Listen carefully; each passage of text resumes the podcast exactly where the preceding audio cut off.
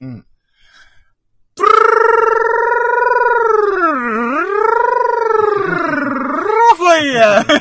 ロング、ロングだね。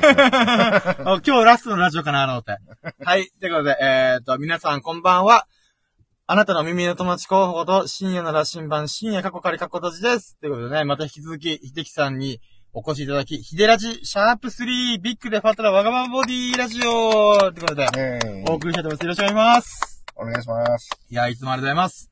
はい。はい、ということでね、えーと、本日3回目のラジオでもうそろそろ僕喋りたい欲求がガス抜き始めてるんで、あー、どうしよう喋りたいけどなんか喋るネタがそろそろ尽きかけてんなーと思ったさなかに、今日、今回のテーマはお金、マネー、現生、キャッシュっていうことで、うんあの、まあ、お金周りの僕が面白いなーと思った話をしようかなと。うん。ただ、期待しないでほしいのは、僕の話を聞くことによって、投資が成功するとか、なんていうんですか、儲かるとか、そんな理由で僕は喋らないんで、喋らないって言ったら変ですけど、あ、そんなこと僕できないんで、ただ、お金という歴史とか、お金という存在ってはこういうことだよっていうのを見聞きした話っうん。ていうのをちょっと喋っていこうかなと思っております。はい。はい。なので、秀樹さんが喋りたいことがあったらもう、食い気味でやらないと僕が多分、暴走列車みたいに突き進んでいくんで、あのー、まあ、本当に、あの、その時は、深夜さ、みたいな感じで、っうん。ていう風にちょっと、あの、入ってくれるとありがたいです。はい。はい、ということで、えっ、と、まず最近仕入れたお金の話で面白いなと思ったのが、うん。えっ、と、お金とは権力だっていう話があって、うん。えっ、と、まあ、権力だっていうよりは、えっ、と、まあ、大体あれじゃないですか。お金持ちにみんななんか、なんていうんですかね。あ、この人すごい人なんだ、みたいな。とか、ああ、まあ、イコールね。そうそうそうそうそうそう、みんな無意識にそれあるじゃないですか。うん。お金持ちになりたいみたいな感じで子供の時言ったりとか、まうんあそういうことあるじゃないですか。でもあれって、意外と的を射てるんだよって僕は思ってるんですよね。うん。だけど、その構造を説明できる人がいないから、なんかふわっとしちゃうんだよ、みたいな。うん。で、お金が全てじゃないよとかいう言葉もあるじゃないですか。でも、お金は全てじゃないけど大事なんですよね。大事だね。いや、ほんと大事なんですよ。もう僕、お金がない貧乏人なんで今、うん。もう税金ヒヤヒヤしながらしてるんで、なおさらお金ってすごいと思って。うん。で、じゃあお金の存正体って何なんだみたいな。うん。っていうのを、まあ、この有識者というか頭の人たちの、なんかこう、えっ、と、動画とか見て、本とか読んで、ああ、こういうことか、みたいな。っうん。ていうので、まあ、えっ、と、まあ、40分くらい喋っていきたいなと思っております。まあ、もしかしたらオーバーして1時間かもしれませんけど。はい。で、じゃあ、お金っていうのは何かっつうと、交換の道具なんですね。うん。簡単に言うともう一言でね、交換の道具なんですね。うん。で、えっ、と、まずじゃあお金の正体というか、えっ、と、まあお金とはこういうもんなんだよっていうのをイメージでまず伝えたいなと思って、まあじゃあ交換の道具ですって時にみんな、ああ、うん、そうだよ、そりゃそうだよねって言って、だけど、じゃあどういう風な交換が起きて何が起きてるかっていうのを説明できる人多分あんまりいないんですよね。うん。で、僕が、ああ、これすげえと思ったこと今から喋るんですけど、例えば、あの、ドラゴンボールで海王星、あ、えっと、海王神、海、え海王様がいるちっちゃい星わかります？うん。あのなんかもうドライブでもう5分で終わっちゃうみたいな。うん。5分とか1分で終わっちゃうような、ちょっとち超ちっちゃい星うん。に海王様っていうなんかこう、コオロギみたいななんか触覚を持ってる、サングラスかけた、青い肌のぽっちゃりデブみたいな。っうん。うん。うん。ていうキャラクターがいるじゃないですか、あの海王様。うんで、悟空がそこで修行したりとか。うんあるんですけど、ああいうちっちゃい星があるとまずイメージしてほしいんですよ。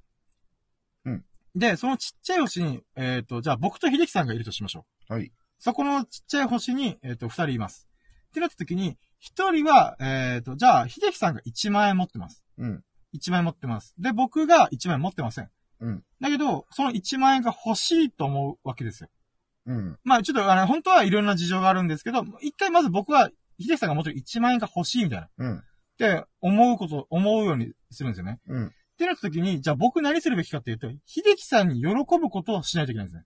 うん。その1万円と交換できる価値を持つものを、うん。僕が何とかしてひねり出さないといけないんですよ。うん。で、それが別に、あのーキャベツとかレタスとか、魚とか肉でもいいし、うん。車とか工業製品でもいいし、うんスマホとか、まあそういう工業製品でもいいし、秀樹さんにマッサージするとかでもいいんですよ。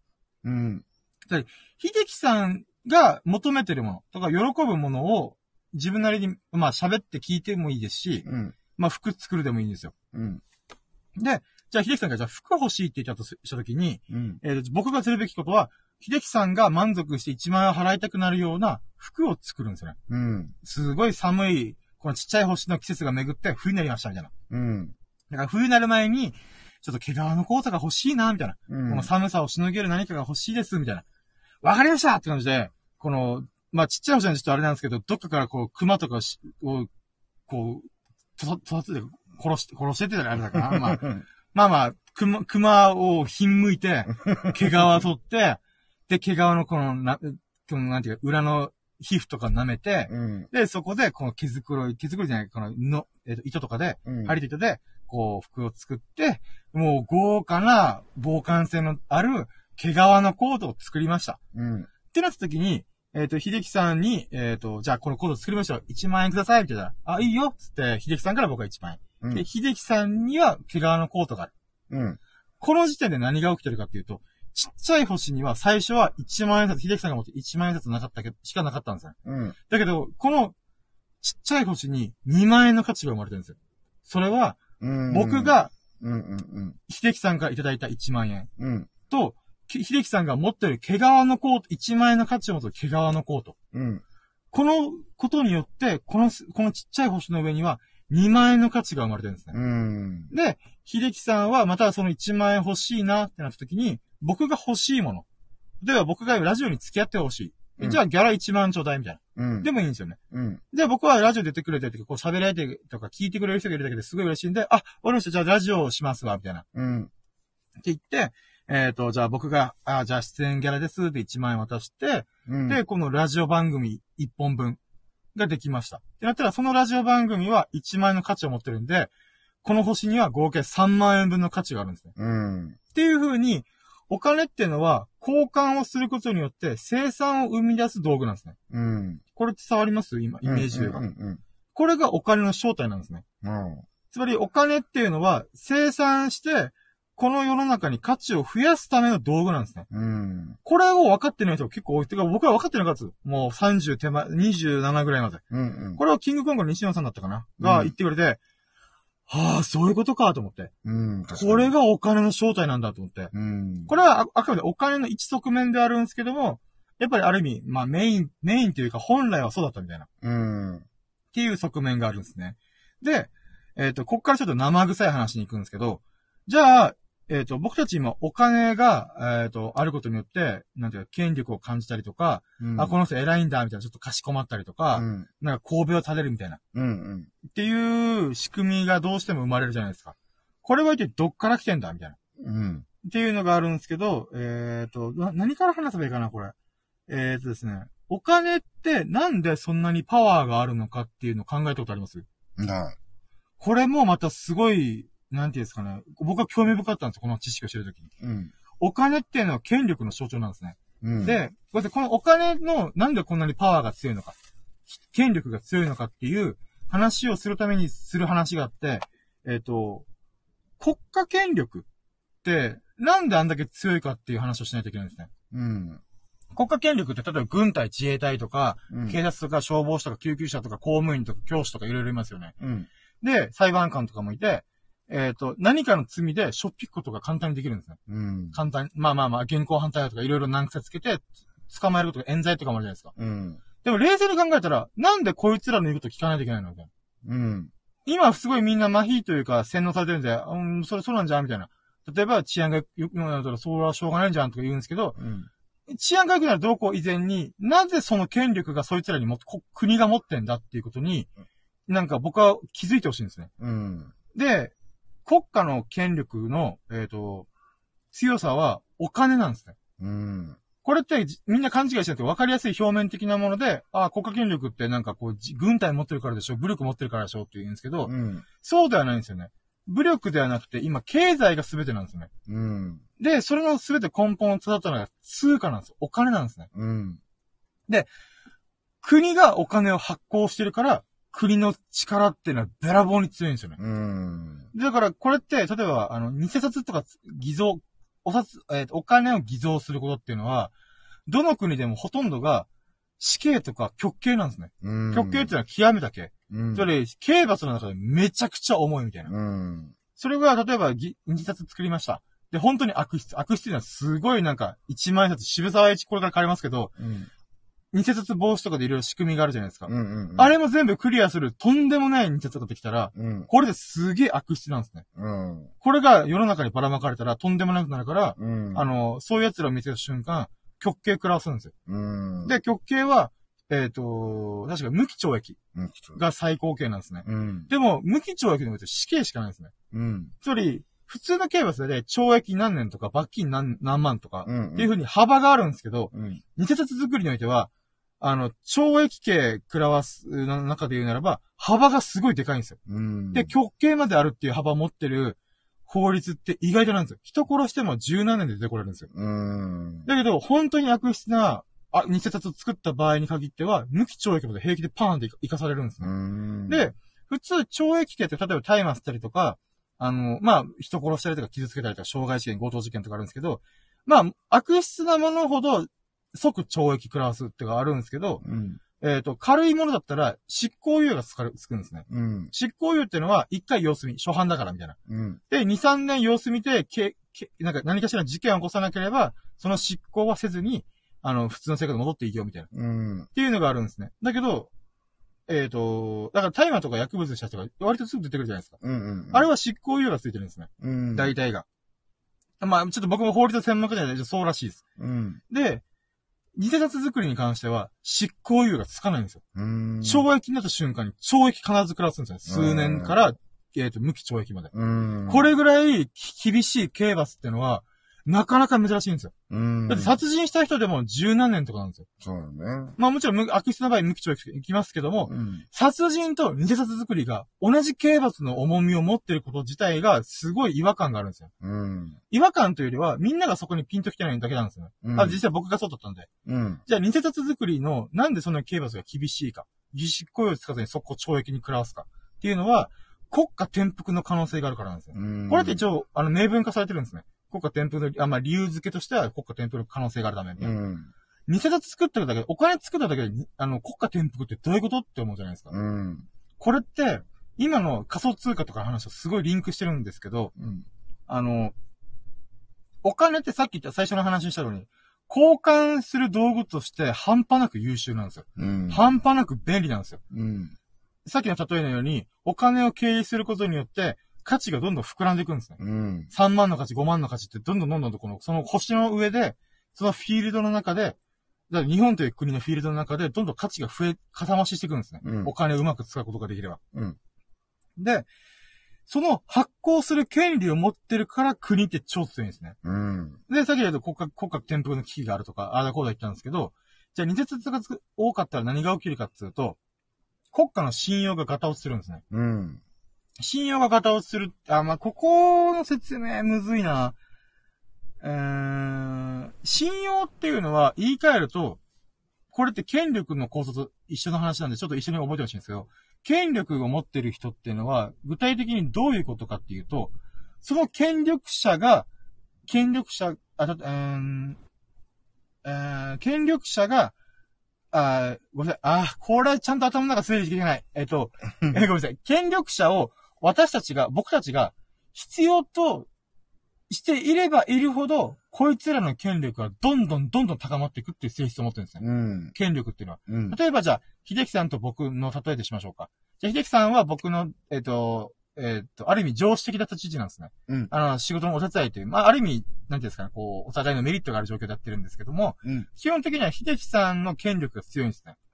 えっ、と、それは、僕にお金をくれるから、お金くれるっていうか仕事した分の対価を払ってくれるから、えっ、と、僕は秀樹さんの言うことある程度は聞くみたいな。うん。もちろん、秀樹さん優しいんで、ある程度融通聞かせてくれるんですけど、うん。この権力っていうのは、僕お金欲しうん。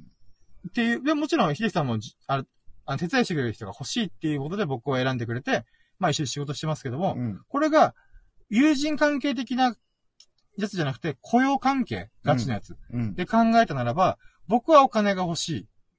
だけども、あんまり、まあ、うんなんていうかな、あの、まあ、秀樹さんのところで働きたいってうんなった時に、秀樹さんの仕事で、他にも候補がいたら、うん。秀樹さんは、あの、何ですかね、選び放題なわけですよ。うん権力を持ってるんですね。うん選べるって権力を。うん。これは、あの、いくつかあるんですけど、例えば、お金を払ってくれるから、あの、秀樹さんの権力に屈するって言ったら変ですけど、うん。うん。従うっっていうこともあれば、あの、秀樹さんの仕事内容に魅力を感じて、来たい B さん、C さん、D さんみたいな。っうん。ていうのがあって、人が集まり始めてるんですね。うん。それは、秀樹さんの仕事とか、秀樹さんの、秀樹さん自身を必要としてるんですよね。うん。わかります？必要としてるっていうのが。それ、この仕事以外僕はつけないから、是が非でも秀樹さんと仕事しないとやばいみたいな。うん。っていう切迫感があればあるほど、秀樹さんの権力はどんどん、上、えっと、増えていく。うんっ。ていう性質を持ってるんですよ、権力っていうのは。うん。だから、これをまた別の話で例えるならば、えっと、未成年の子を持つ親の権力の強さ。ああ、はいはい。これ、あ、ごめんなさい。これ話した方がよかったですね。わかりやすい例えでなら。つまり、未成年の時ってみんな親の言うこと聞いてたじゃないですか。うん。あれは親が権力を持ってるんですよ。うん。権力を持ってるかどういうことかと、子供側が親に捨てられたらもうシャレにならんから、うん。どうしても親の言うことを聞かざるを得ない。うん。これって逆に言えば、あ、えっと、それ必要としてるんですよね。あの、こ子供、逆に言えばじゃなくて、子供が親を必要としてる。うん。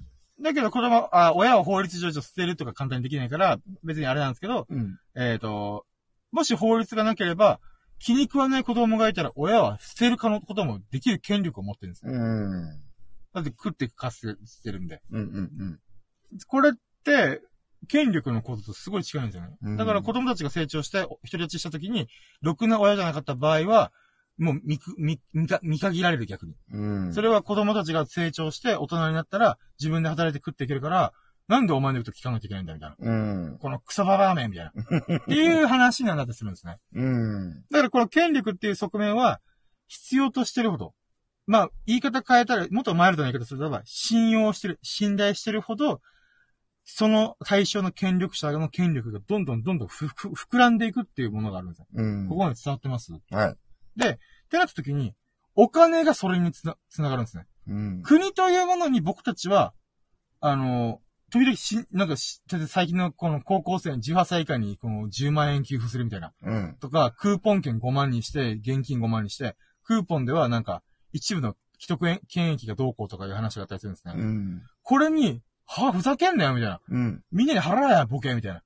子供たちよりまた俺たちがやばいんじゃん、みたいな。うん。とかいろいろふ、こう、憤慨することがいろいろあったんですけど、うん。じゃあなんでそれに従わないといけない？なんでクーポンにすんなよって言って通らないのかうんっ。ていうのは国の権力の方が圧倒的に強いからなんですね。うん。で、僕たちはそれに従わざるを得ない。うん。じゃあなんでこの、じゃあ僕たちは何を、こ国の何を必要としてるか。わかる？さっきの、お親で言うならば、親の権力って、親がえ僕たちを食っ、未成年の子供たちを食っていかせてるうん。っていうものがあるじゃないですか。それ経済力っていうのがあるわけじゃないですか。うん。じゃあ国は何が、えっ、と、何を使って国民に必要とささせられて、さ、ささせてるか。うん。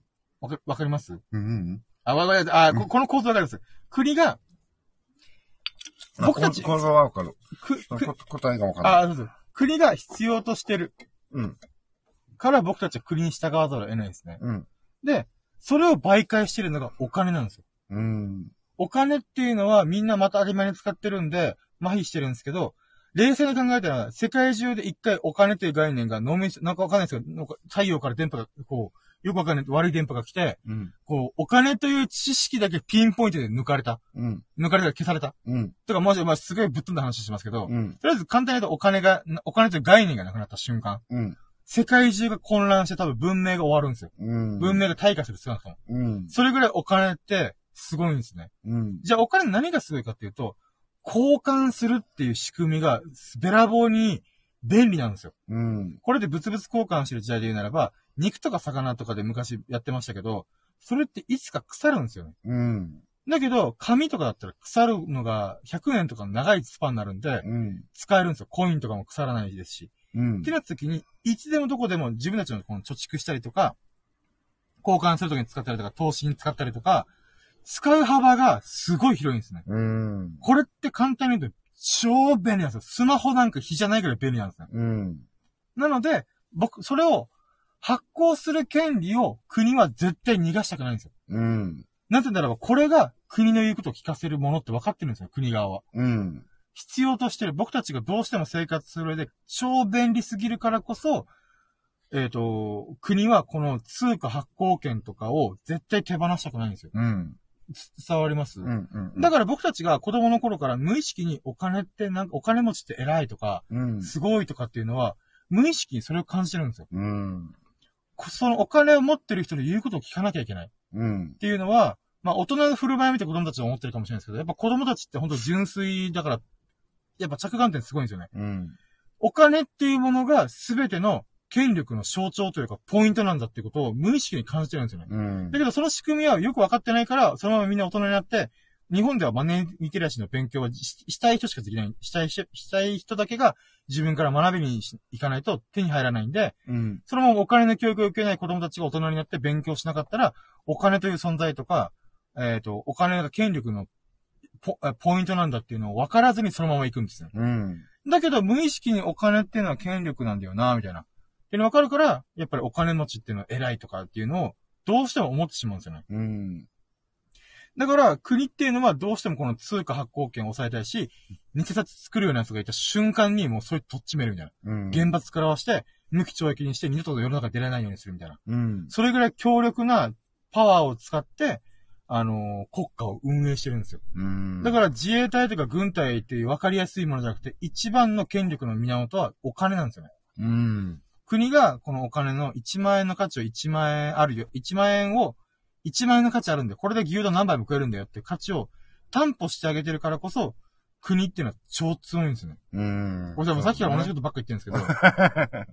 で、ここからがすごい面白いんですけど、今仮想通貨あるじゃないですか。ビットコインとか。うん。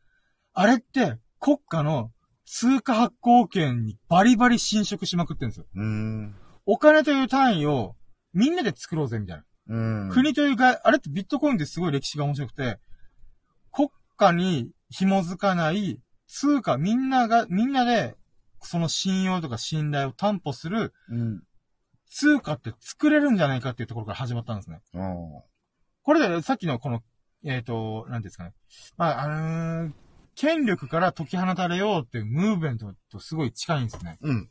だからビットコインっていうのは、これが生まれた瞬間、国家のその、その仕組みの人たちはみんな、もう恐れおののいたというか、うん。マジかこれみたいな。これが本当にできてしまったらやばすぎるみたいな。っうん。ていうのがあったりするんですね。うん。で、それで、だけど、仮想通貨ってやっぱり安定しなかったんですよね。はい。通貨としては、あまりにも、例えば、昨日1万円でビット、1ビットコイン買っても、翌日には1ビットコインが1円になる可能性もあったんですよ。うん。それ超困るじゃないですか。うんやったら牛丼食える吉牛で、じゃあ牛丼1杯300いくら買食って、ああ、美味しかった。じゃあ1ビットコインでお釣りちょうだい、みたいな。うん。いやでしょ、あ、こう1ビットに1円しかないです、みたいな。あみたいな。無銭飲食か、みたいな。っうん。てなったりとかするんで、このお金っていうのは、ちょっと仮想通貨っていうのはできないから、暗号資産とか、いう風に名前を変えようみたいな、っうん。ていう話もあったりするんです。だけど本来は、通貨としていけんじゃねえかっていう、なんですか、名目があったんですよね。うん。で、だから芸人さんとかが投資目的としてビットコインじゃーんみたいな感じでやってるんですけど、うん。あれは本当にもうなんか、うーん、大変申し訳ないですけど、中身を全然分かってない人のやり方なんですね。うん。ビットコインってのは投機目的で今みんなやってますけど、あれの本本根本的には、世界共通通貨を作ろうっていうとんでもなくすごいテクノロジーの始まりだったんですよ。これ絶対歴史の教科書に載るんですよ。うん。ビットコインっていうのは確実にビあの、歴史の教科書に載ってもおかしくない存在なんですよね。うん。なぜならば、国の枠から外れようとしてる初めての通貨だったんですね。うん。で、そこに目をつけて、えっ、と、Facebook がリブラっていうビットコインみたいな仮想通貨を作るぞ。世界共通通貨を作るぞって言い出したんですよ。うん。国家の枠を外れて、企業、企業が企業体で、Facebook とか、あの、クレジットカード会社とか、保険会社、いろんなところ、金融関係の会社が連合を組んで、よっしゃ、リブラっていう仮想通貨を作るぞって言い出したんですよ。うん。そうした瞬間何が起きたかっていうと、Facebook 訴訟されまくりなんですよ。うん。国から訴訟を受けたんですよ。ええ。あなた情報、じ情報開示とか、個人のプライバシーとか、どうなってんですかとか、いろいろやんやん言われ始めたんですよね。うん。ビットコインならぬ、ビリブラっていうサービスを作ろうとし始めて、国にめちゃくちゃ怒られてるんですよ。うん。それはなんでかっていうと、名目上は、Facebook っていうのはすごいなんか情報漏洩とか、この、偏ってる。うん。一部の方に偏ってるとかいろいろあるから、あの、信用できないところに、国家の、国家が担ってるような通貨を、を任せることなんてできるわけないでしょ、みたいな。うん。表向きではそう言ってる。だけど、本当の目的は、それをやられたら、国という概念が崩壊しかけるから、絶対やらせないみたいな。うん。だから今、これ暗証に乗り上げ、乗り上げ始めてるんですよ。あ伝わります？よこの、うんこの話のやばさ。ーうん。なので、だから、このビットコインバブルっていうのは確かにすごい、ビットコインって仮想通貨っていう存在を世の中に広めるために良かったんですけども、うん。結局どれも通貨としては、価値としては、成り立つことができなかったんですね。うん。で、これからどうするかっていう時代に今突入してるんですね。うん。だからデジタル人民元とか、まあ、いろんな話が出てきてるんで、そこら辺また僕勉強してないんで、ちょっとあれなんですけど、まあ、とりあえず、この流れが、とどまることはないだろうみたいな。うん。なぜならば、世界共通通貨ができれば、この国家間の、このレートの違い。うん。例えば FX とかってレートの違いで確か儲けてるって聞いたことがあるんで、っうん。て考えたときに、レートの違いがあるってことは、これって何が起きるかって、国々の信用とか信頼とか国力の差が、差で儲けたりとかしてるんですね。ああ。うん。では、ある意味、日本に昔出稼ぎに来てた人と、あの、なんかこの、まだ発展途上国の人たちが来てたじゃないですか。うん。日本の方がお金稼いだときに、えっ、と、例えば15万稼ぎました。だけど、その、ひ発展途上国で働いてたら、同じ働き用でも5万しか稼げませんみたいな。うん。これは国力の違いなんで、その差を使って、ユニクロとかがメイドインチャイナ、メイドインベトナムとかって物を作ったんですよ。人件費を安く抑えて。うん。だけど、同じ、同じ服を作ってるにもかかわらず、日本は人件費高高いし、高い、高い、高くて、ベトナムでは安いってどういうことよみたいな。うん。これっ、て、人、人権的っていうか、冷静に考えたらおかしいじゃないですか。同じ労力で働いてるのに、全く違うお金が、お金が巡ってるみたいな。で労働の対価としてバランスが非常に悪いんですね。うん。それはもうほんと生まれた、生まれ持ったガチャなんですよ。うん。日本に生まれたからラッキーみたいな。はい東南アジアに生まれたからドンマイみたいな。うん。だったんですけど、もし世界共通通貨が本当に生まれたら、その差がほぼなくなるんですよね。うん。そうなった時には、も、も、もう一回人類が新しいステージに行けるんじゃないかみたいな。うん。国という枠組みで飛び出すことになるんで。ビットコインって誰が？あ、これいい質問してくれましたね。作ったの？これ日本人って言われるんですよ。だけど、これいくつか諸説があって、うん。確か、あー、なんとか中本みたいな。もうほんと日本風な名前なんですよ。うん。だけど、誰かわからないんですよ。うん。で、おそらくアメリカのこのと、なんかある地域のライン、この時差があるんで、だかうん。らこの時、この、サトシ中本だったかなうん。が、この何かを投稿してる。うんこういうコミュニティとかに、となんか、つぶやきなり考えるとか論文とか発表してる時間帯があるんで、うん。おそらくこの時間帯のエリアってここになるから、えっ、と、こここで昼まで動いてるやつ、もしくは夜のやつ。うん。まあ、どっちかでここにいるだろうって言って、お前がサトシ中本かみたいな感じで言ったけども、結局見つからなかったんですよね。うん。もちろん日本でも見つからなかったみたいな。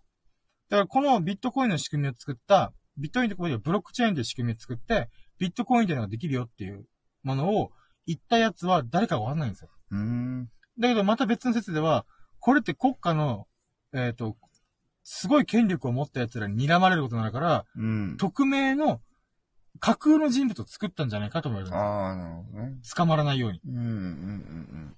ていうこととか言われたりとか、もしくは、あのー一部のこのコミュニティとか、こういう新しい思想を持ってる天才プログラマーとかうん。うん。が、えっ、と、何ですかね。うーん。まあ、個人がやったのか、コミュニティが作ったのか、チームが作ったのか、全然わかんないんですよね。うん。だからここはもう真相は闇に包まれてるんですよね。うん。だからこの、頭のいい人たちの中では、こんな頭のいい大天才がどこかにいるんだったら、本当にこいつ、人類を変えるキーマンになるぞ、みたいなうん。感じでいろいろ探したけど結局見つからなかったみたいな。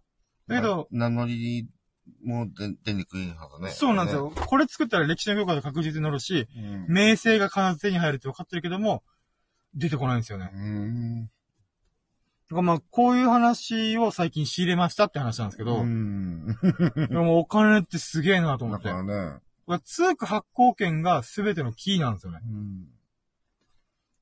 いや、まあ、それはね、お金はもう、あの、大事だし、かこうね、もうすべてお金がもう、たくさんあればね、いろんなこともできるし、みたいな。でもそんなお金そのものの、はい。あのまあ、価値っていうかさ、違う、この部分での、こう影響力みたいな。はいはい。そういうのも全く考えたことない。いや、もうこれしょうがない。だから、マジで、僕、日本の学校って洗脳学校だったなと思ってるのが、うん。もちろん、あの、語教科とか、あの、いろんな文明、文明というか人類の足跡うん。を知る多分、こえー数国 A、AD 社みたいなうん。ものとか図工とか、そういうのでいろいろやるのが分かったんだけど、なぜお金の勉強させてくれなかったって僕めっちゃ思ってるんですよね。うん。だから今のネットの時代だったら、えっ、と、そういう先進的な考えを持ってる人とかは我が子にお金の勉強させるとか、うん。そういうのをさせたりとかするらしいんですよ。うん。で、今やっと、学校で義務教育で、マネーリテラシーの授業とかをちゃんとやろっか、みたいな。うん。とか変えたりとかしてるらしいんですよ。おっせえよって思って。20年前からやっとけボケみたいな。でもこれ言ったら、多分この考え方するやつが出て出てくるから、うん。国家としてはここら辺はあんまり教えたくないな、みたいな。うん。っていうのがあったんじゃないかなと僕は思ってます。うん。でも結局ネットのせいで、誰もしもがそういう情報にアクセスできるようになっちゃったんで、うん。やっぱりもう時代が、このマネーリテラシーを、をみんなに共有するみたいなうん。時代になったんだなと思ってタバコ吸います。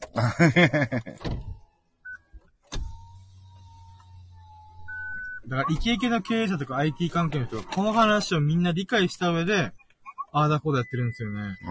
ああすごいと思って、頭良すぎだあ。ろみんなまあ、。そうだよね。同じ人間かなって思ったりしますもん。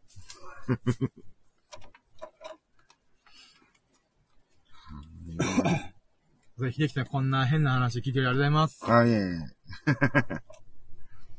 もう、これエスクになったら眉毛と目がまっすぐなる話なんだよ。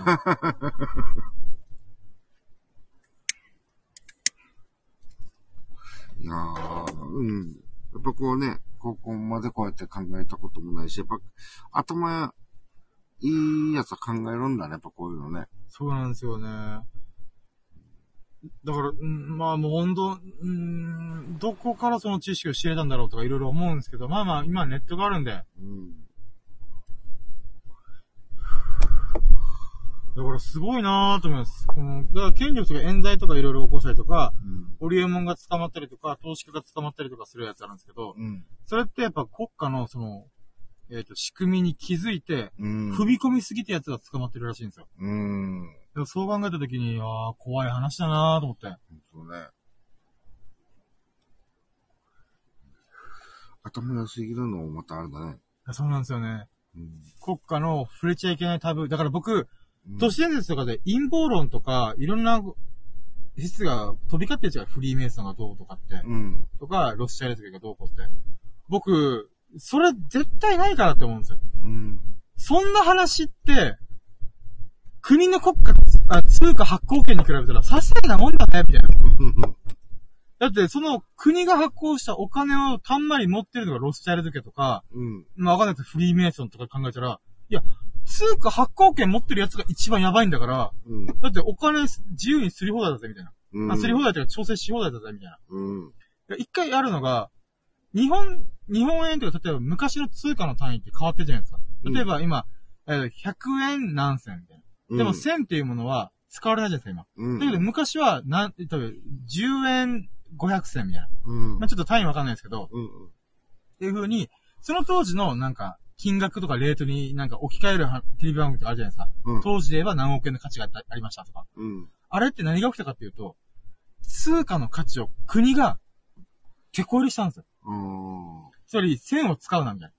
つまり、今までのこのお金の価値を引き上げるから、うん。今までの1000はもうほぼいらなくなるよ、みたいな。っうん。ていうことをやっちゃってるんですよ。あこれって、持ってる人からしたら超エグいのわかります？あ。ああ、そうだね。今まで、例えば500銭で牛丼食えてたものが、うん。急にそれができなくなるみたいな。うん。あもちろん今はかん、ざっくりとして極端に言ったんで、もちろん全然細かく違うと思うんですけど、うん。そういうことをやろうと思えばやれるんですよ、国家権力は。ああ。お金を発行してるんで。そうだね。超便利な道具を、えっ、と、作ってるところほど、作ってるからこそ、自由にそこら辺ができるんですよね。うーん。そうだね。で、今、ヨーロッパが崩壊した理由も一個そそれがあると言ってて、イギリスが E- EU っていう連合国家みたいなのが抜けたじゃないですか。うん。あれも、やっぱりけギリシャが崩経済破綻したんで、うん。それで何が起きたかというと、えっ、と、ユーロっていう共通の通貨を作ろうとしたんですけど、うん。やっぱり足並みが揃わなかったんですね。うん。だから、足手まといのギリシャが経済破綻しました。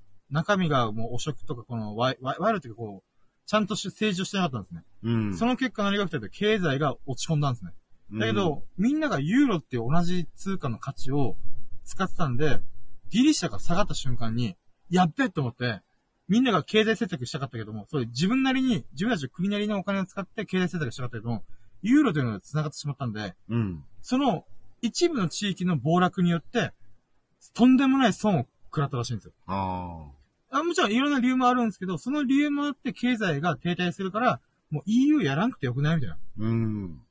ということで抜けたみたいな。ああ。もちろんいろんな理由の一個ですけど、うん。それもあるらしいんですよ。うん。でやっぱりお金を発行するところと、そのでっかい国というコミュニティうん。はすごい結びついてるんですよね。うん。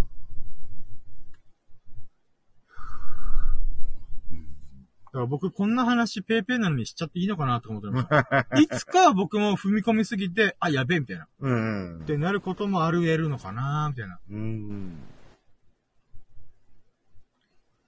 確かにこのね、話ちょっと戻れば、お金持ちイコール権力みたいなね。はそれはやっぱ国がね、い。うん。お金発行できるわけだから、それはもうみんな国の言うこと聞いちゃうしね。そうなんです、そうなんです、そうなんですよ。必要だからってことこうですって、こう今からこうしますってなったらね、えーって言いながらもう、もうしぶしぶうーん。従わないといけないしね。そうですよ。それがあまりにもひどくなったらやばいから、うん選挙とか、うん。、で、表面的にはごまかしてますけど、うん。結局じゃあどこに根本的な権力のつ強さとか源があるかって言ったら、やっぱ通貨発行権なんですよね。うん。だからそれに、えっと、おそれを犯す奴らは何人たりとも、えっと、厳罰食らわすみたいな。っうん。ていうのがあるんですよね。うん。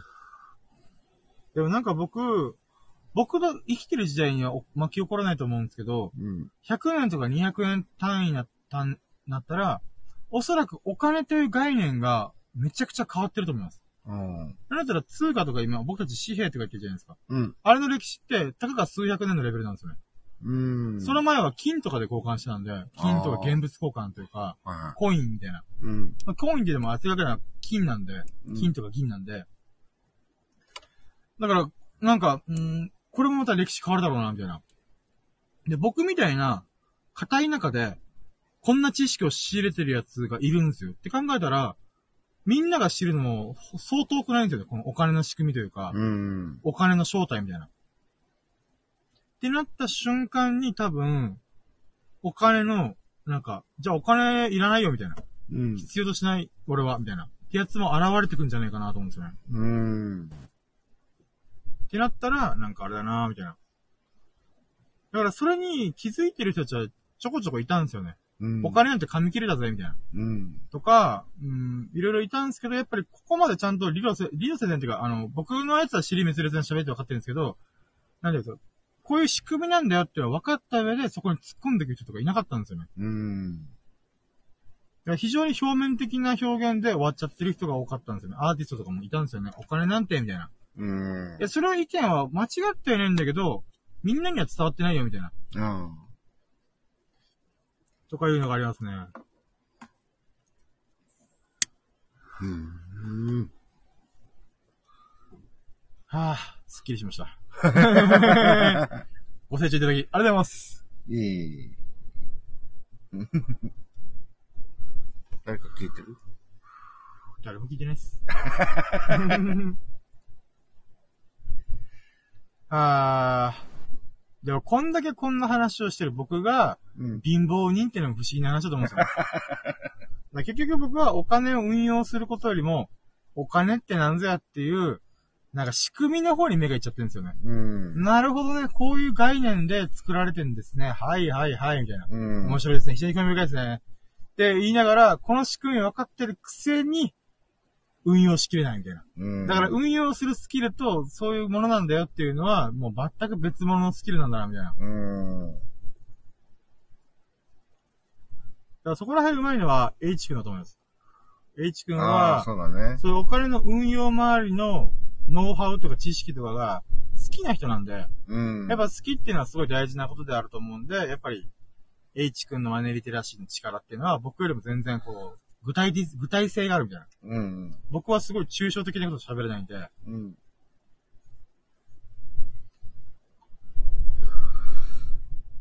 だから、いつか、は前話したじゃないですか、夢の話みたいな。うん。あの、こういうことやってみたいです、みたいな。うん。ワンチャン僕がじじいになった時に、ちょっと可能性があったら、お金作ってみたいです。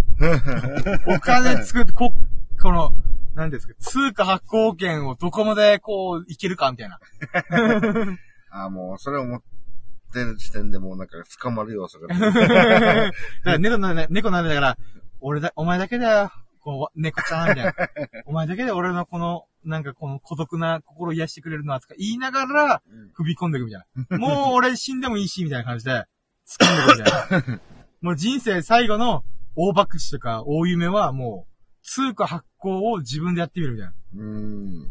まあそこまではないかもしれないですけど、例えば、まあ、家族とかがいたときに、仲間内とかで、まあ家族でも仲間内でもいいんですけど、うんそういう、なんか遊びで、経済圏を作ってみたいな、と思ったり。うん。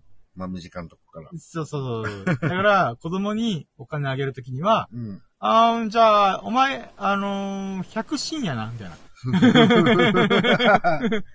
あ、なになに、あ、サラダしたのあ、偉い偉い偉い、じゃあ500深やな、つって。これとうん。その500、じゃあ、パパ、あの、2000深夜溜まったよって言ったら、ああ、いいね、いいね、じゃあ200円と交換な、みたいな。レートがボボールみたいな。ぼったくりだ。そう、通貨発行権俺が持ってっかんな、みたいな。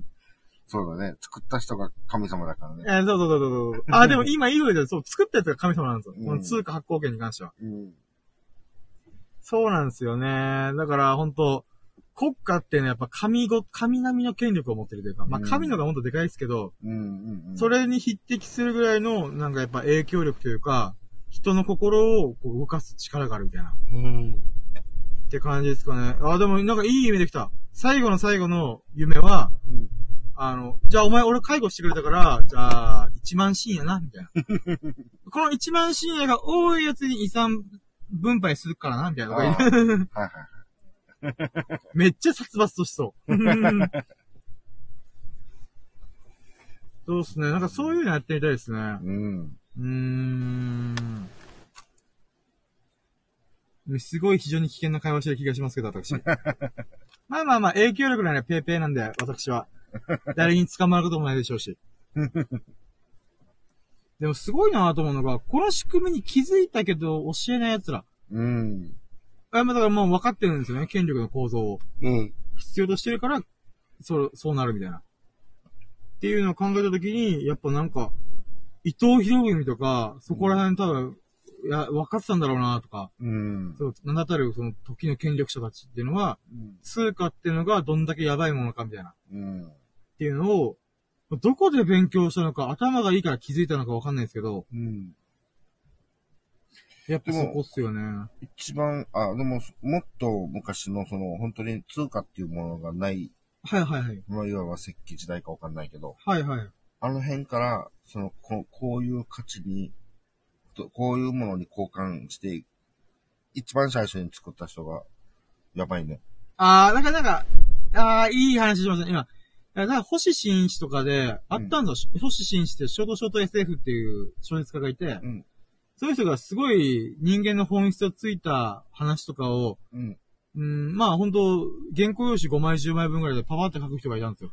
うん。で、その人がそれに似たこと言ってたんですよ。うん。このお金を作ったやつら、例えば、昔だったらこの貝とかを集めて、うん。それを一つのこれが、えっ、と、いくらだよ、みたいな。だうん。からこれと魚交換できるよ、みたいな。うん。で、魚は腐りやすいから、その価値の、えっ、と、貯蔵うん。を腐らせないもので作るみたいな。うん。あったんですけど、あのーその未来人が、そいつのところまで行って殺しに行くみたいな。あつまり、こいつのせいでお金という文化ができたから、こいつを殺しに行くみたいな。ああ。お金で苦しんだから、大物立ちに行くみたいな。っうん。ていう SF を書いてた気がするんですよ。なんか、うる覚えなんですけど。うんうんうん。でも、ほんとその通りなんです。お金っていうものを作ったやつは、まあ、業が深いな、みたいな。うん。だけ、ど、そいつが作らなくても、きっと誰かが作ってたと思うんです。そうだよね。必ずそうだと思うんですよね。うん。だから誰が作るか問題じゃなくて、人類の文明の発展具合で必ず誰かが作ってたみたいな。っうん。てことだと思うんですよね。うん。からそう考えると、まあ、うん、だからやっぱ当時から人間っていうのは合理的に考えたら、価値の貯蔵をするために必要だから、その、ぶ、まあ、道具を作ったみたいなうん。感じなんだろうなと思います。これが、そういうお金っていうものと、はいはい。えー、だからその、なんていうか、例えばさ、はい。あ、うん私の話でごめんなさあうん、い。はい。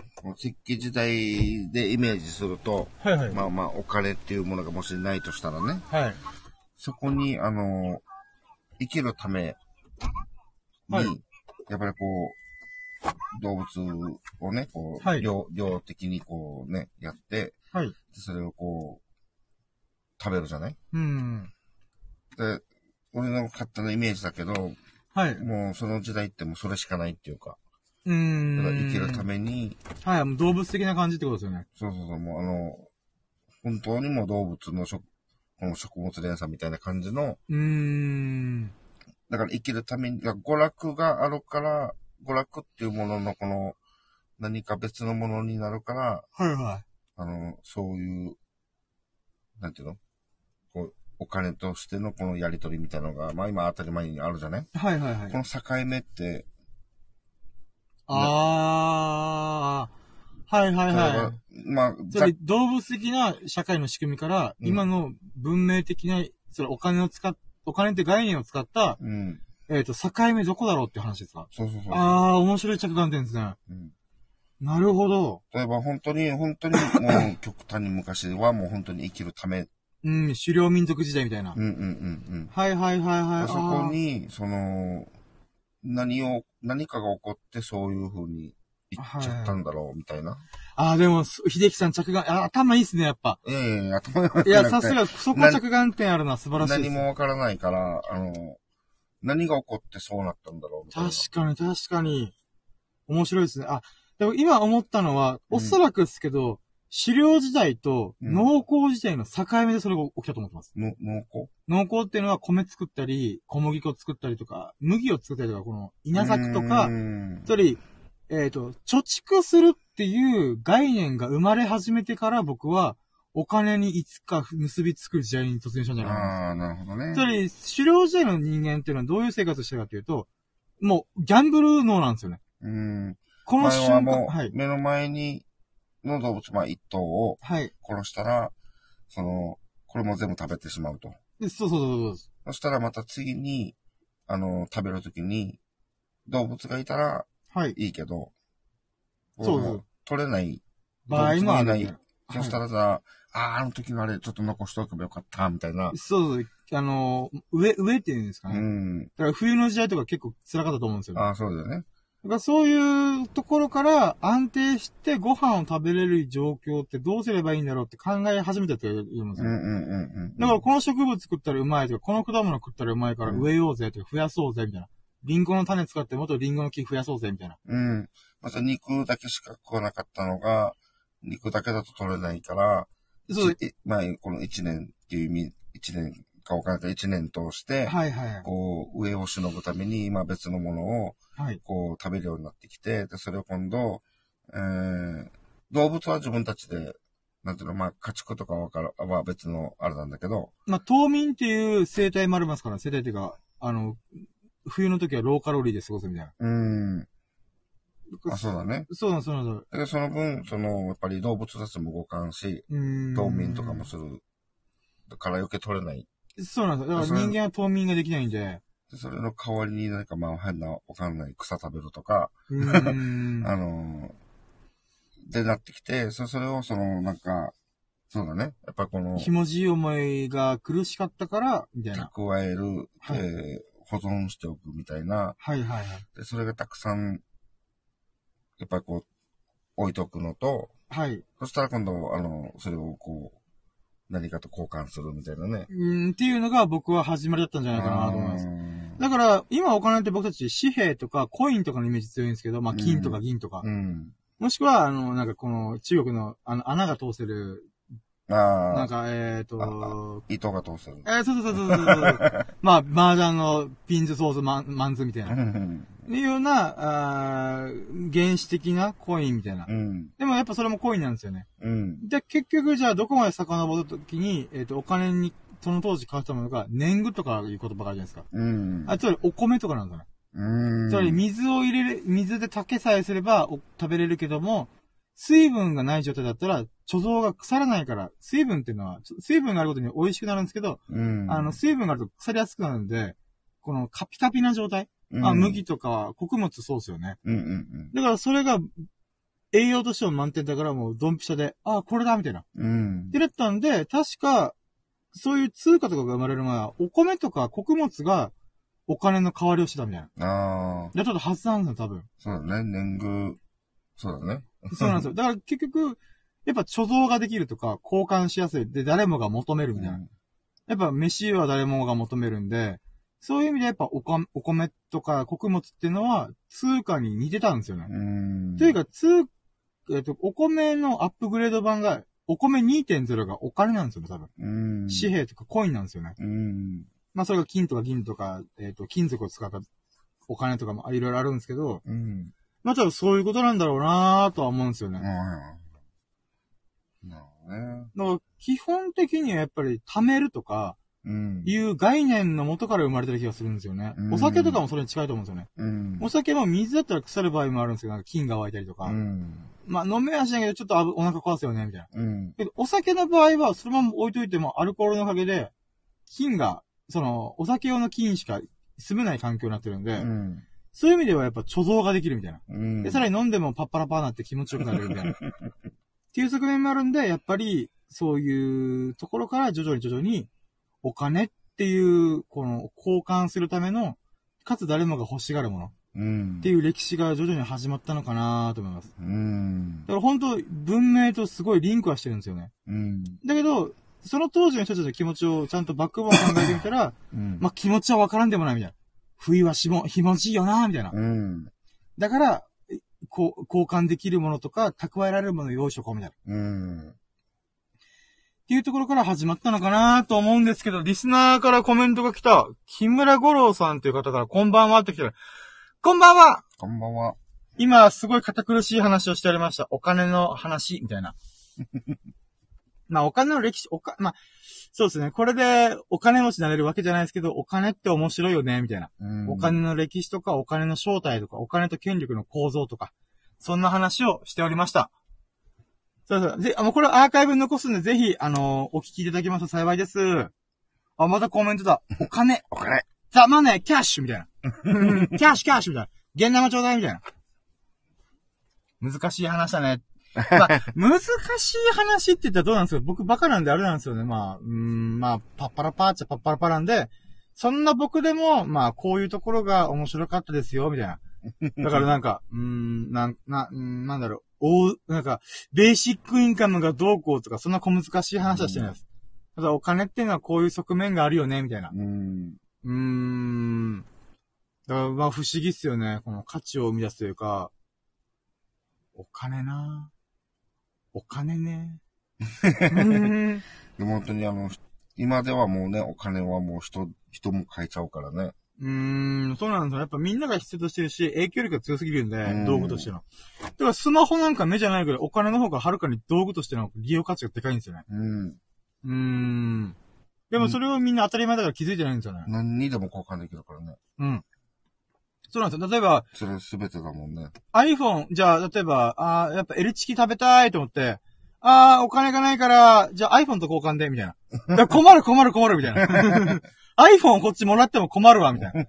だからそこでお金なんですよね。うん。うーん。500円、はい、500円、じゃあお釣りね、みたいな。逆に500円を出して、えー、じゃあちょっとお釣りないから、うーん、10円ガム20個でもいいみたいな。困る困る困るみたいな。お金、そこはお金で返してくれ、みたいな。ってなるんで、やっぱ結局、お金っていうのは交換の道具として非常に道具として素晴らしいみたいな。うん。うん、だから、どれぐ、だからび、えーと便利すぎるからみんなが必要として、してて、てか、必要としてるから、こ通貨発行権を持ってる国の権力があまりにも強すぎるんですよね。うん。ああ、コメント嬉しいですね。L チキと iPhone 交換だったら困らない。まあまあ確かに iPhone の方がはるかに高いですから10万ぐらいするんで。いや、もう、L チキ買うのに、もし iPhone 13出したら iPhone 6とかが戻ってくんで。お釣り。まあまあ、そ、もう、お釣りの連鎖ですね。俺、いや、iPhone 13出したんだから、うんそれに匹敵するやつ出さんと損だろ、みたいな。もうわけわかんないチ。キ分引いて、あうんうの、ん12かな？ああ、わあ、なるほどな。あ、でも12もだいぶあれですけど、まあまあ L チキ1万個ぐらいだったらまあいいかな、みたいな。1万個じゃ足りんが10万個ぐらい。そうっすね、そうっすね。やっぱお金ってほんと優秀な道具なんですよね。当たり前すぎて。うん。うん。あ、でもなんか言いたいことがわかるってコメントだったので嬉しいですね。いやもうなんか30分ぐらいそれに関連で喋り尽くしたんであれなんですけど。だからなんか、うーん、どうなんですかね。これって例えば、うん、多分人類が社会的動物であり、うん島民とかそういう強い生命体じゃないから、みんなでがん頑張って、こう、なんていうんですかね、えー、つまりみんなでこのお金というものを通して、こう交換していくことによって集団として、社会的に、社会的動物として、種族として、生きていき、生きていけたからこそ、今のこの文明が発達してるとは思うんですよね。うん。つまりこれ例えば熊みたいなやつが、めちゃくちゃ頭良くて、うん。なんかガオーとかいなんか言いながら、もう人間ぶち殺しまくって、なんかバリバリ食って、ふーとか言いながら、うん。そんな種族がめちゃくちゃ頭いい人間並みの頭脳を持った時に、うん。果たしてそいつらお金っていうものを作ったのかなも頭良かったらもう、あの、あれじゃない ?1、1クマ、2クマって、ちゃんとあ、作りましたね。通貨がちゃんとあるんだね。あ、じゃあ今回10、10匹ぐらい1酒、ベアか。1ベア、10 匹ぐらいさ酒て、あ、サーモン手に入れたから、うん。あの、じゃあ、うん、100ベアぐらいちょうだいみたいな。うん。やっぱり、やっぱりクマも頭良かったら通貨は作るんじゃない？作るんですかね？だからそこは難しい。つそう、まりだか。らやりとり、量できない俺右腕ちょっとややっちゃってるああ、なるほど、ああ、介護的な側面も、確かに助けるって意味では。ああ、うんなるほど、なるほど。だから、あの、この、見合わった分払うから、その、一匹鮭ちょうだいみたいな。ああ、なるほど、なるほど。頭いいから、あの、それは怒るんだね、やっぱり。あ、でもなんか僕あれなんですよね。あ、今、秀樹さんの意見も全然わかるんですよ。で、僕ちょっと今思い浮かんでるのが、うんなんとなくですけど、人間って一個人の生命体として非常に脆くて弱いから、うん。そう、集団で、うん。こう、この地球という環境の中で過ごしていくために作ったっていう部分もあんのかなと思って。うんだからさっきの熊で言ったら、ほら、あのーね、生きぬ、生き延びるために、あのーちゃんとこう、魚取れる熊はそのまま生きていけるけど、ああ、死んでくクマも確かにいるかもしれない取れない熊はもう死ぬしかないじゃん。あー、ってなるその人と、から、あ、その同じ仲間の熊から酒もらうとか、あー、譲って確かにもらうって確かに。いうことはまずないから、はいはい本人たちも生きるために一生懸命だから。でもそこは、そういう知能、知能っていうかなんていうの？はいはいはいはい。だから、まあまあ、知能で全人然。間はこう、あれじゃない？そう、知能も発達して、はいはいあはい。の、な、なんだっけ、一緒に、あ集団生活に助け合うみたいな知能まで来たから、はいはいはい。こう、こういう感じになってるのかな？熊も。助け合う、助け合う知能ができたら、はいはいはい。やっぱりじゃあ、一ベアね、みたいな。あー。あれやっぱ秀樹さんの方が正解な気がしますね。つまり、地球の、まあ、地球でも言うてまだ、あの、他の惑星に比べたら全然過ごしやすいところだと思うんですけど、うん、その地球ですら冬が来たりとか、うんもしくは、あの、なんか環境変化が起きて、あの、鮭が取れないみたいな。うん、で考えたときに、どんなに強い生命体であろうと、結局、一匹とか数匹だけで食っていけないから、うん、あの、コミュニティを作り始めるみたいな。うん、知能が発達すればするほど。だうん、から人間の場合は弱いからこそ、知能とかで補うっていうのが、はもしくは集団で補うっていうのが、早いところで訪れたから、うん、ここまでゆっくりとは、ゆっくりとかまあ、猛スピードで発展してきたけど、地球の歴史考えればすごい一瞬なんで。うん、だけど、恐竜みたいに強かった瞬間、うん、あ、まあまあ、そうですね。だから恐竜とか強い生命体で同じぐらい知能を持ったやつがいたとしても、うん、結局地球というでかい環境の変化とかうん、に隕石がドカーンってぶつかってうん。絶滅しちゃったりとかするんで、うん、もし知能を持つとしたら、あの、お金という概念を生み出した可能性非常にありますね。うん、1サウルスいいくらぐらいの価値があるみたいな。うん、うーん。確かに面白いですね。だからどんなに強くても地球という環境に一人で生きていけるレベルじゃない限りは、うん。それ超完全生命体なんかジョジョ読んでたらあれだ、ジョジョのカーズみたいな。うん。もう最強中の最強みたいな。どんなて環境に適応できるみたいな。っうん。ていうやつはお金を生み出さないけど、うん。やっぱ結局そういう環境に負けてしまう、死んでしまう可能性があるならば、お金という概念を使って助け合う、助け合って交換し合ううんっ。ていう集団的にコミュニティを形成したでしょうね。うん。あー、なるほど。それが、それが必要、生き抜くために必要だったから、はいはいはい。逆に人類ができたみたいな。うーん。あれはそ、の、だって、あまあね、こう、恐竜からこう、こう、祖先あって、それがこう人類に変化していく中に、はいはい。昔はそれができなかったから滅びたけど、はいはいはい。これを生き抜くためには、それが必要みたいな。そうね、米とかで貯蓄して、交換するようにしたりとかして徐々にお金という概念が生み出協されてるみたいな。力していく、で、こう、なって、で、それをまたこう、交換し合って、何かと交換し合って、みんな、な、長生きしようぜ、みたいな。はいはいはいはい。昔はそういう知能がないから滅びたみたいなね。あー、確かに。なんか、そういう進化。進化で言えばそんな感じな、なってきたのかね、これね。うーん、めっちゃ面白いですね、この話。いや、何が面白いって今、うん。僕、あ、本当僕のは、僕が思いついた話じゃなくて、僕が学んだ話をこの40分喋喋ってるような感じなんですね。うん。、で、その中で最近仕入れた知識で、岡田敏夫さんっていうめっちゃ頭のいい人がいるんですね。うん。まあ僕がちょこちょこ話出しちゃってるんですけど、うん。その人が言ってたのが、すごい興味深いなと思ったのが、うん。お金っていうのはね、弱者のためだからね、っていうニュアンスのこと言ったんですよ。の、その時意味がわからなかったんですけど、うん。あのー、ぼっち、ぼっち、一人ぼっちとか孤独なやつうん。のためにお金はあるんだよ。うん。って言ったんですよねうん。これどういうことかっていうと、コミュニケーションがうまいやつ。うん。つまり僕は人見知りネクラコミュ障な人なんで、うん。あの、僕はお金が必要な人なんですよね。うん。つまりこれって言い方を変えれば弱いやつなんですよ。うん。だけど、コミュニケーション力がすげえ強くて、誰の懐にもスッと入って好かれるようなやつ。うん。とか、もしくは、あの、引っ張っていくやつ。うん。あの、俺についてこいって言って、すごい大勢を連れ、ひあの引っ張っていくやつ。うん。とかいうふうに、まあ、何かしらのしろ、この集団を、ま、回せるやつというか引っ張れるやつ。うん。ひ集団の中に飛び込めるやつっていうのは、コミュニケーション強者うん。って考えたときに、そいつらはお金必要ないんですよ。うん。どういうことかというと、コミュニケーション力が強いんで、例えばうん喋りで喜ばしたりとか、うん。お金というものを使わずに、ごめん、ちょっと iPhone 貸してくれんとか、うん。もうちょっと電話させてくれんって言って、ううんん、まあいいよ、つって。iPhone 13は持って、とえっ、と、お金も物も持ってないのに、うん。なんていうか、シェアさせてもらえるんですよね。うん。今って Facebook とかこの YouTube とか何かしらこの面白いものがシェアするじゃないですか。うん。その感覚で、例えば、ごめん、ちょっとい、飯おごってくれみたいな。っていうのを誰にでも言える。えっと、これが、僕が秀樹さんに、うん。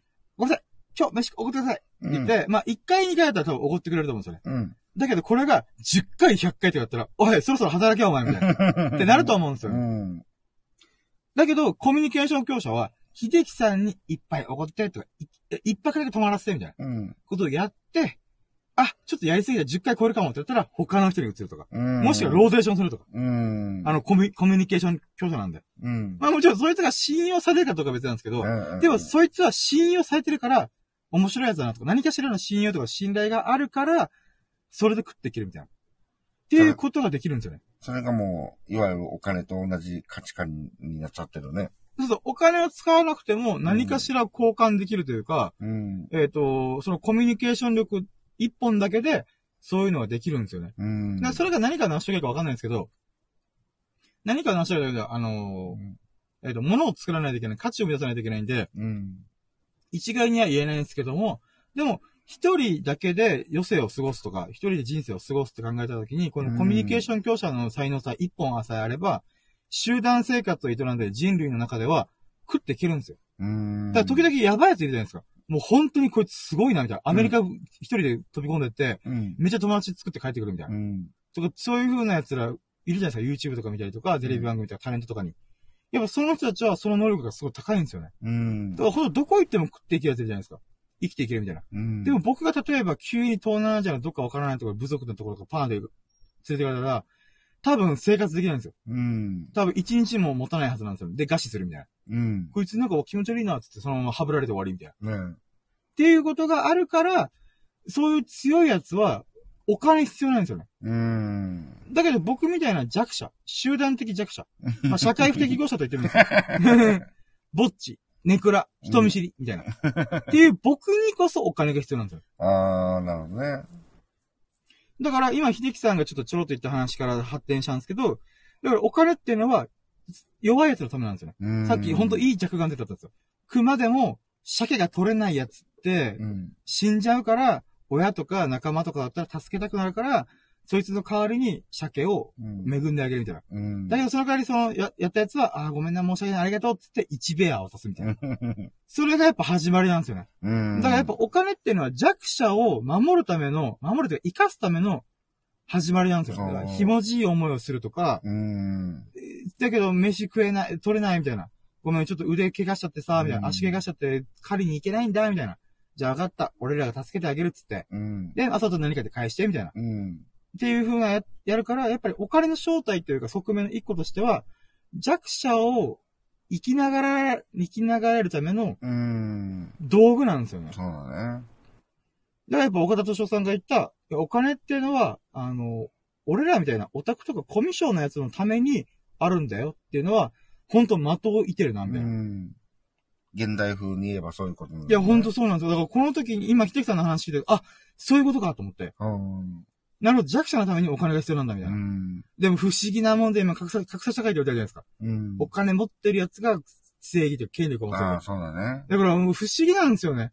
お金って二つの側面、相反する側面があるんですよ。うん。権力を増長させる効果もあれば、うん。弱者を救う機能を持ってるんですよ。うん。だからそこがやっぱお金の特筆するべき、なんか、い、なんか素晴らし、素晴らしいというか、うん。みんな当たり前に使ってるからよくわかってないけども、あの、スマホなんか目じゃないぐらいのとんでもない原始的な、なんか文明の最高傑作みたいな。うん。お金を超える発明は今のところ僕はまだ現れてないと思ってるんで、電気とか原子力とかスマホとかいろいろあるんですけど、お金ほどすごい仕組みっていうのはないと思います。そうだね。またこの、心、心も、う、う、じゃない？でそうなんですよね。そう、例えば、財布パッて見ては何十何円しかないって言ったらもう本当に絶望感しかないけどあなんか10万ある、あの100万あるってなったらさ、もう別にその、何？安心感違いますかそう、らね。もう、ね、気持ちが違うんだよね。そうなんですよね。うんだからそこまた不思議なんですよね。ヒッピー的な価値観持ってる人とかだったら、別にお金なくても食っていけるよみたいな。うん。あだからそういったコミュ強なんですよね。うん、コミュニケーシション強者なんですよね。どこに入ってっても、人の懐にすぐ入り込める人みたいな。うんうんうんだからやっぱヒッピー的な思想を持ってる人と何回か会ったことで喋ったことありますけど、うん。うんやっぱどっか頭ぶっ飛んでるんですよね。あ、それは僕の、僕このこの人見知りコミュ障ネクラな僕から見たら頭ぶっ飛んでる。だけど一般的に見たら、やっぱり、そういう人の方がうん。信頼関係を作りやすい。うん。って考えたときにやっぱそうなんですよね。だからお金っていうのは本当に僕みたいなやつのためにこそああ あるべきなんだけどなーみたいな。だから別にコミュ教じゃなくても、あコミ、コミュ障とかそういう、なんていうんですか、人見知り的なものじゃなくても、例えば足が怪我、え、足がない人とうか、ん。いう人たちを救うためにこそ、あり、あ、救うためっていうか、救う側面もあるんですよね。うん。本当にもう、飯、飯を取ることができないんだよね、みたいな。うんだけど俺は絵が上手いんだとか、うん。俺はなんかこう道具を作るのが上手いんだみたいな。うん。あ動けないけどそういうのでフォあサポートするよみたいな。あ、じゃあお前の作ったよりすげえ切れ味鋭いから、あの、今度熊とか、あの、牛とか、こう、かあまあ鹿とか、うん。狩りでうまくいった時にはお前にもこの足部分あげるわな、みたいな。うん。とか言って、やっぱそこからまた交換、交換っていう概念が生まれるんで、うん。まあそれが巡り巡ってお米になって、穀物になって、うん。まあ、貯蓄するとか交換する単位、お金としての側面を持ち始めて、うん。もう今では紙幣とかコインを使って交換してるみたいな。だかうん。ら不思議ですよね。財布見た時の、すっからからの時の絶望感。あれ、どっから来てんの？本能的なところが来てんの？みたいな。なのか理性的なところが来てんの？みたいな。でも、多分理性なんだろうなと思うんですよ。子供に多分、すっからかんの財布見せても、へー、みたいな。うん。だと思うんで、で、大人になったらさっき言ったヒッピー的な人たちは、お金なくても生きていけるよ、みたいな。っていう、たくましい人たちもいるんで、うん。ね、やっぱ理性的に計算して、あ、やっべ、これ今月やばいかも、みたいな。っうん。ていうのを計算してるんでしょうね、無意識に。うーん、1万円しかなかったらちょっと1ヶ月暮らせないわ、みたいな。うん。とかいうのを今までの経験則で、こう、なんか、1万円の価値とかレートを考えて、あー、これは厳しい、みたいな。家賃払ったら全て飛ぶ、みたいな。うん。とかいうのを考えてんでしょうね。でもなんか矛盾すごいっすよね。こんなほんと格差社会とかうん。言ってんのに、弱者っていうのはつまり食っていけない人って考えたときに、そういう人が食っていけるようにするためにお金があったはずなのに、うん。権力者とか強者、強いやつにお金が集中してるみたいな。うん。もちろん本日の頑張りもあるんで、一概には言えないんですけど、まあ、不思議ですよね、みたいな。うん。うーん、結局、富むものがどんどん飛んでいくみたいな。うん。うーん。あ、でもなんかこの話すごい不思議っすね。そうね。弱者の、弱者を救う側面もあれば、うん。強者の権力をもっと膨らませる側面もあるみたいうな。うん。ーん。なんかそれ考えると、それは独裁者生まれるよな、とか。うん。うーん。それは貧困にあえぐ人もいるよな、みたいな。感じしますね。そうあ、ね。お金って面白い。いや、今日すげえ学び、もう、さっきまでちょっと、なんか、あー、そろそろ終わりかー。眠いなー、みたいな。って思ってましたけど、うん。秀樹さんのいい気づきというか、きっかけ、クエスチョンがあったことで、あー、そういえばお金の側面こういうのがあったみたいな。うん。あー、やっぱすごいっすね、もうほんと。神が作ったのかと思うぐらい、完璧とは言えないですけど、道具としての最高傑作っすね、本当おに。おあ、でっかい流星があった。すごい。すごいっすね。もう、もう超久しぶりに見たやん。でも、金金金って言わなかったわ。ああ。だから結局、流れ橋見たら、えー、流れ橋って言って終わるんですよね。おーで終わっちゃう。そうなんですよね。え ー結構あの、明かりも強くなかった。強かったですね。うん。どっかに落ちてきたら爆笑っす、爆笑だではないですけど、爆まあ。これ本音出た、本音。誰かにぶつかったとか考えないっていう。うん。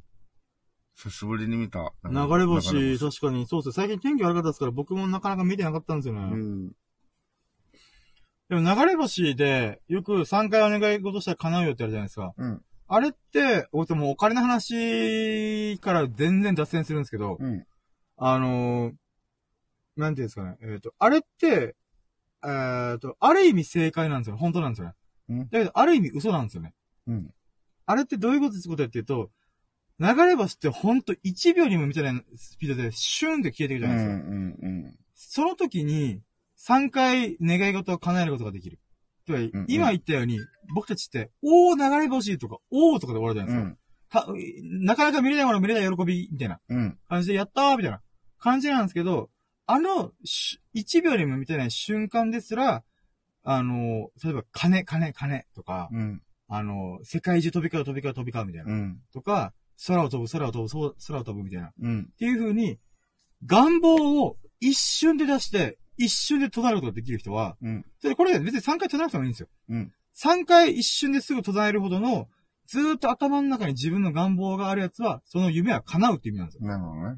だから、あ、確かにその部分で言うならば、正解だわって思うんですよね。だから子供にそれを伝えるときに、それ言ったところでちょっと伝わらないじゃないですか。だから、3回願い事したら、その、それは願い事は叶うって言うよ、みたいな。っうん。ていうことによって、自分が何、どんな欲望を持ってて、どんな夢を持ってて、それと、なんていうか、向き、どれだけ向き合えるかみたいな。うん。で、それを向き合って、3秒とかずーっと頭の中に自分のその夢があるやつは、いつかそれは成功するみたいな。うっん。ていうことらしいです。なるほどね。面白いですよね、この話。もうそれ聞いたときに、それ聞いたのが知ったのが確か25歳ぐらいだったんで、うん。畜生と思いましたね。もっと早く教えとけ、3歳ぐらいから教えとけ、その仕組みみたいな。言えや、親みたいな。まあ、親のせいにしててあ、あかんのですけど。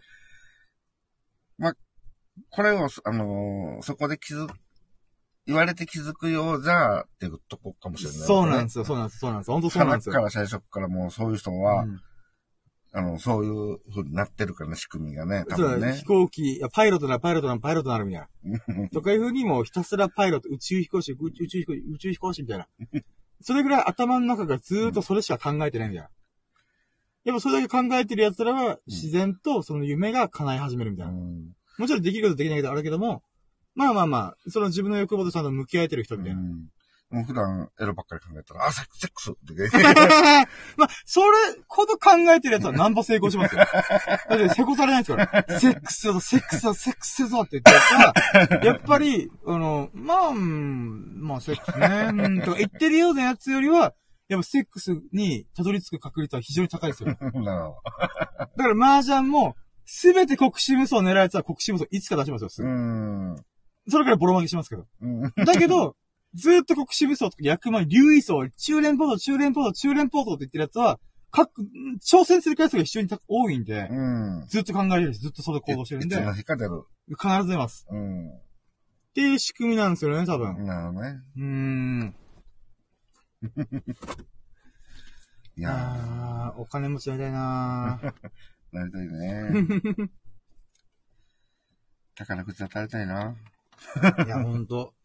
そうなんですよね。だから最近僕めちゃくちゃ運がいいんで、ほんと買うかどうか迷ってはいるんですけど、うん絶対後悔するなと思ってるんで。だからもう自分の自力でなんとかこう、運がいい状態っていうのを、こうできればなと思って、ういつでもなく誰も聞いてない。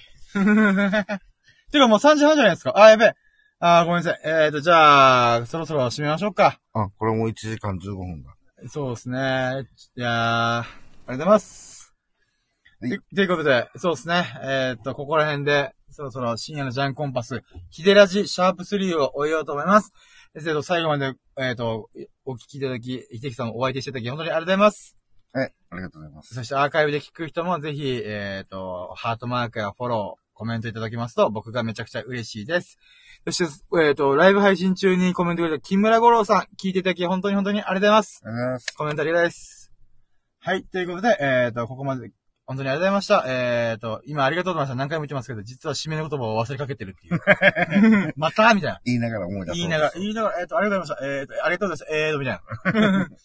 はい。ということで、えっ、と、皆さんがほからかな日々を謳歌することがこ心の底から祈っております。Thank you for listening. Have a nice day! イェイありがとうございましたありがとうございましたいやー、今日